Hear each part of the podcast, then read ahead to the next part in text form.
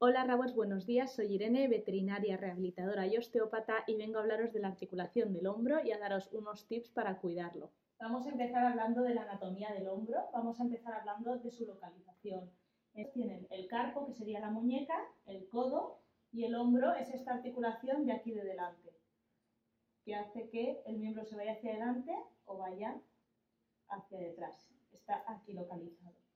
La distribución corporal de los perros, bueno, el centro de gravedad está justo detrás de la escápula, no está en el centro del perro, así que soportan un 60% de su peso corporal con los miembros torácicos, con las patas de delante, y un 40% de su peso corporal con los miembros pélvicos, con las patas de detrás. Así que las miembros anteriores, estas patas van a soportar mucho más impacto que las posteriores, sobre todo en caídas yendo de cara. Ahora que tenemos localizada la anatomía del hombro y la distribución de cargas corporales, podemos ver que es una articulación que soporta bastante impacto, más impacto por lo menos que la cadera, la rodilla o el tarso, y que además em, puede ser, bueno, es una de las articulaciones que se lesiona con más frecuencia en animales, por ejemplo, de deporte. En el agility, cuando hacen el slalom, pueden sufrir, bueno, sufren bastantes golpes eh, directamente en las articulaciones, además del movimiento repetitivo de caída y luego hay muchos arneses y muchos elementos de sujeción que pasan por la articulación y generan esa restricción y esa fricción también constante. Es una articulación bastante sufrida. Sin embargo, es una articulación que no se suele diagnosticar de primeras em, porque es muy inespecífica. Cuando notamos una cojera del miembro anterior, normalmente tocamos el carpo, la muñeca, el codo, pero el hombro tiene una extensión y una flexión un poco más complicada y no es tan fácil encontrar el punto de dolor.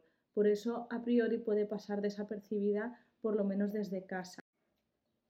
Es una articulación que se puede lesionar también desde jóvenes. Eh, vamos a hablar un poquito de las enfermedades más comunes.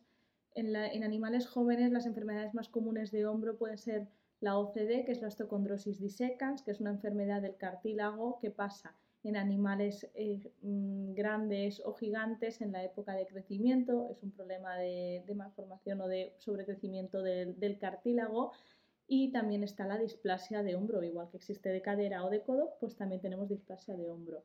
En animales adultos o en animales que generan movimientos repetitivos también son comunes las fracturas, sobre todo con, en impactos o en traumas, o en la tenosinovitis del tendón del bíceps.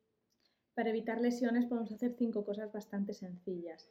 La primera es evitar caídas de sitios altos. Ahora os enseñaré un vídeo con la diferencia de, mi perra bajando del sofá directamente a bajando con un escalón para que veáis la diferencia de ángulo de caída, con lo cual de ángulo de, de impacto o de fuerza de impacto, porque cuanto más angulada está, más peso.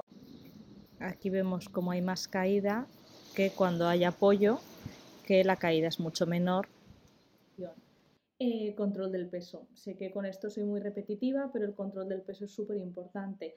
Tanto nuestros animales que están pasados de peso porque soporta más carga la articulación y además la grasa es proinflamatoria, tanto los animales que tenemos con poco peso y poca masa muscular y necesitamos que ganen un poquito de fuerza. Además, eh, si hay pendientes marcadas, y ya esto en especial para aquellos que ya sufren de problemas articulares, cuando bajamos por una pendiente marcada, si vemos que a nuestro, a nuestro peludo le cuesta, podemos ir bajando en zigzag, así no hay tanta pendiente, no soporta tanto peso. Y luego el uso de arnés adecuado.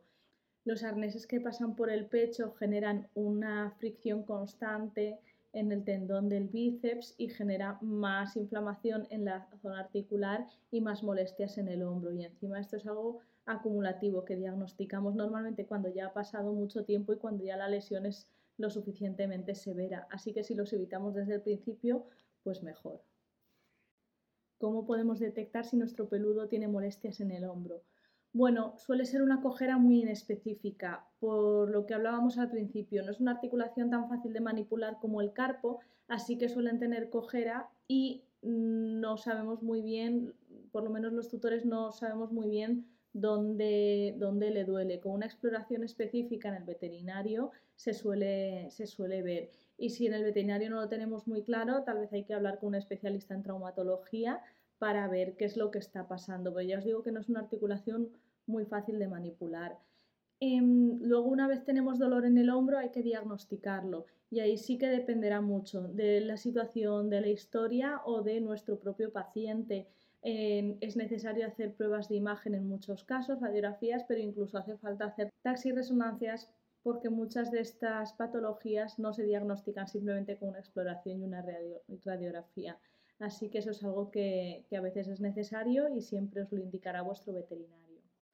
Vale, entonces ya tenemos localizado nuestro hombro sabemos cuáles son las lesiones más comunes en el hombro y por qué suelen pasar. Eh, ya tenemos unos pequeños tips para cuidar el hombro de manera general en casa y luego cómo detectar ese dolor en el hombro. Es muy importante que si notamos que nuestro perro tiene, tiene dolor en el hombro o bueno, en cualquier articulación, primero parar la actividad física o parar los movimientos de impacto no hace falta que hagamos un reposo absoluto, hay que salir a hacer pipi y hacer caca y pasear, pero hay que parar cualquier actividad de impacto e ir al veterinario, porque muchas cosas parecen muy sencillas o eh, si las solucionamos pronto, las diagnosticamos pronto, se pueden quedar en una pequeña inflamación, pero el problema de estas articulaciones tan complejas es que se pueden cronificar y las lesiones tendinosas crónicas eh, cuestan un poquito más de solucionar o incluso a veces se pueden quedar con una cojera crónica. Así que es muy importante que cuando tengamos cualquier lesión acudamos a nuestro veterinario de confianza para que nos pueda orientar sobre qué necesita nuestro, nuestro peludo. Muchas gracias y nos vemos pronto.